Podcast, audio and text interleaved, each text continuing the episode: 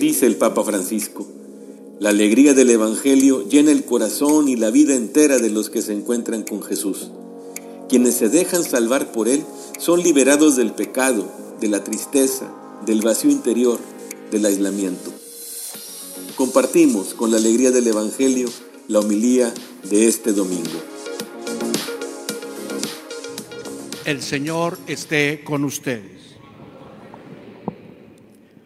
Del Santo Evangelio según San Marcos. En aquel tiempo se hallaba Jesús en Cafarnaúm y el sábado fue a la sinagoga y se puso a enseñar. Los oyentes quedaron asombrados de su palabra, pues enseñaba como quien tiene autoridad y no como los escribas. Había en la sinagoga un hombre poseído por un espíritu inmundo que se puso a gritar, ¿qué quieres tú con nosotros, Jesús de Nazaret? ¿Has venido a acabar con nosotros? Ya sé quién eres, el santo de Dios. Jesús le ordenó, cállate y sal de él. El espíritu inmundo sacudiendo al hombre con violencia y dando un alarido salió de él. Todos quedaron estupefactos y se preguntaban, ¿qué es esto? ¿Qué nueva doctrina es esta? Este hombre tiene autoridad para mandar hasta los espíritus inmundos y lo obedecen. Y muy pronto se extendió su fama por toda Galilea. Palabra del Señor.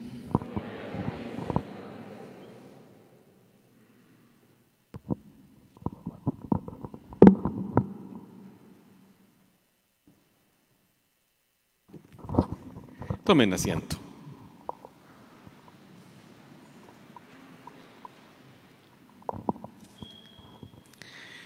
Estamos en el inicio del ministerio de Jesús. La semana pasada escuchábamos el contenido de su predicación y cómo llamaba a sus cuatro primeros discípulos. Y hoy nos describe el Evangelio de San Marcos esta escena en la que Jesús, como todos los sábados, como todo buen judío, acude a la sinagoga. Y ahí toma la palabra. Jesús dedica gran parte de su ministerio a enseñar. Hablaba muy frecuentemente, siempre, y la gente escuchaba su enseñanza con mucha atención.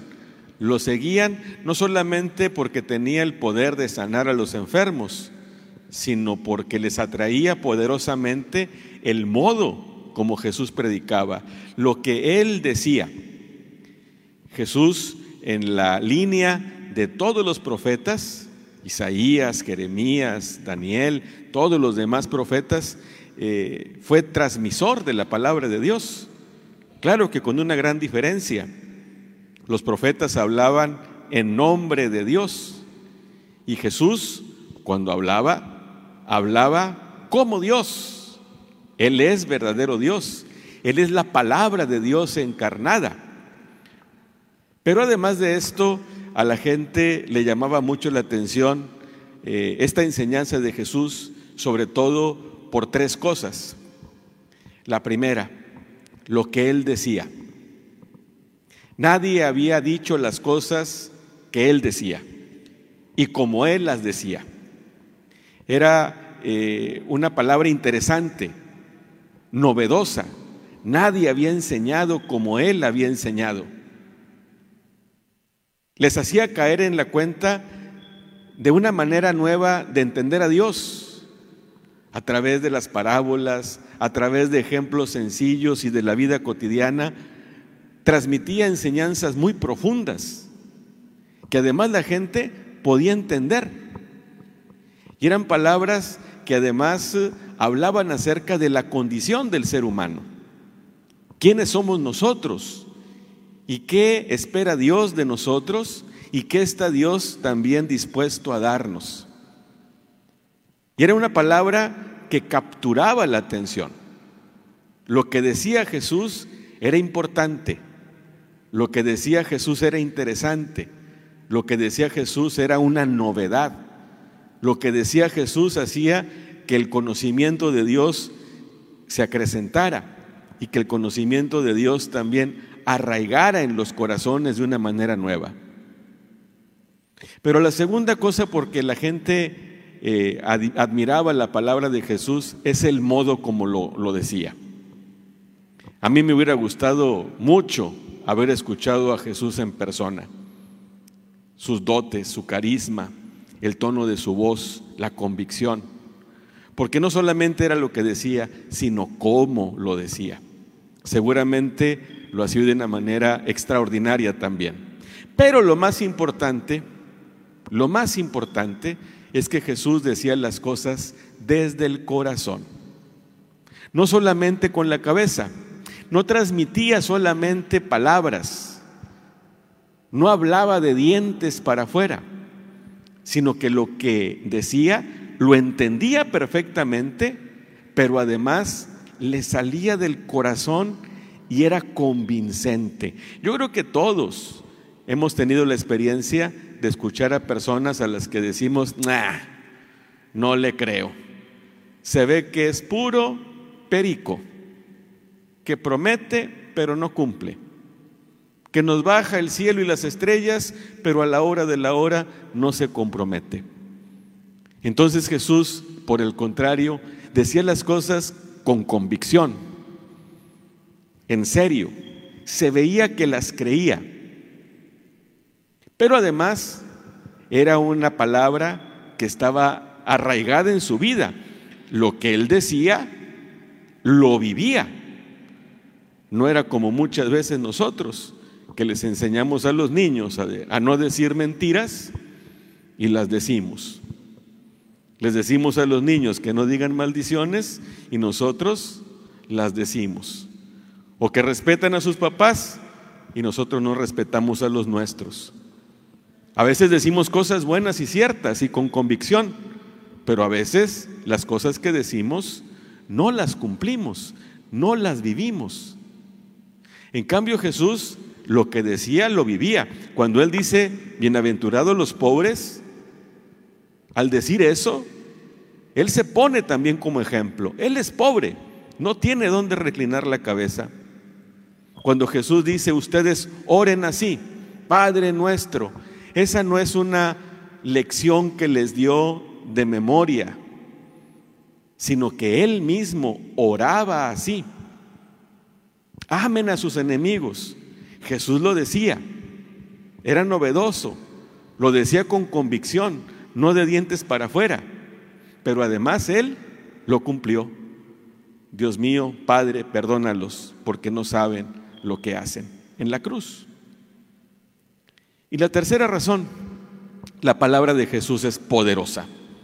La gente estaba pantallada de cómo hablaba Jesús y lo que decía y cómo lo decía. Pero además nos narra hoy el Evangelio cómo entra un hombre, uno de los que estaban ahí, y empieza a gritar un espíritu inmundo a través de él. Y empieza a decirle, yo sé quién eres, tú vienes a destruirnos, eres el santo de Dios. Y Jesús dijo algo interesante, cállate y sal de él. Y el espíritu inmundo convulsionó a este hombre, pegó un grito y lo dejó. La palabra de Jesús, además de ser interesante y coherente, es poderosa. Es una palabra que cuando se pronuncia, las cosas se realizan, porque es Dios además. En los primeros capítulos de la Biblia, en el libro del Génesis, cuando, cuando Dios estaba creando, el mundo dijo que haya luz. ¿Y qué pasó? Vino la luz, vino la luz. Porque es una palabra que cuando hace una orden, cuando da una orden, se cumple. Cállate y sal de él. Y el espíritu se fue. Se fue. Por eso la gente decía, este profeta es distinto. Habla como quien tiene autoridad habla con autoridad. Autoridad no quiere decir que estuviera enojado o que fuera un déspota, no. Es todo lo que les estoy platicando. Es una palabra interesante, Es una palabra coherente y es una palabra poderosa. Es muy distinto a lo que hace el espíritu inmundo. El espíritu inmundo no habla, no predica, no enseña. El espíritu inmundo grita y no echa mentiras. Lo que dijo era verdad, porque efectivamente Jesús había venido a destruir al demonio, a los espíritus inmundos. Efectivamente Él era el santo de Dios, no dijo mentiras. Sin embargo, Jesús no se puso a platicar con el demonio. No le dijo, sí, tienes razón, vine a destruirlos. Y sí, también es cierto, yo soy el santo de Dios. No platica con él, lo calla y lo expulsa del lugar santo. Esto es interesante porque nosotros estamos también llamados a callar al demonio, a no escucharlo. Dice el Papa Francisco muy frecuentemente, con el diálogo, perdón, con el diablo no se dialoga. Jesús nos pone la muestra hoy. No lo escucha, lo calla. Incluso en las tentaciones, en el desierto, es también lo que hace, lo calla. Yo creo que nosotros, hombres, mujeres débiles y pecadores, nos ha pasado de las dos cosas.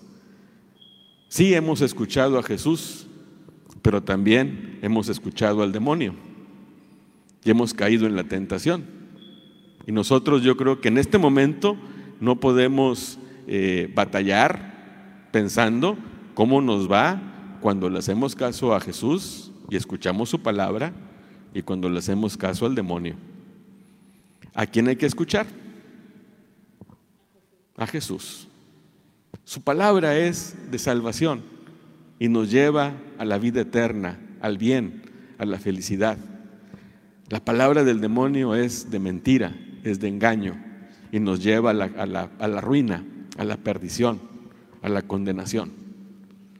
Hoy la palabra de Dios nos invita, el Evangelio nos invita a que escuchemos a Jesús, porque su palabra es pronunciada con autoridad que rechacemos la palabra del demonio. Jesús mismo hizo callar al demonio y lo expulsó. ¿Qué es lo que quiere también hacer hoy? Esta palabra es elocuente. Esta palabra nos llega al corazón. Esta palabra cambia nuestra vida. Esta palabra cumple lo que promete. Porque es la palabra del Hijo de Dios. Es la palabra encarnada que asume nuestra naturaleza y que con palabras humanas que podemos escuchar nos ofrece una vida nueva. Escuchando este Evangelio, eh, pues podemos pensar en algo que en principio pueda parecer obvio. ¿A quién escuchamos? Pues a Jesús.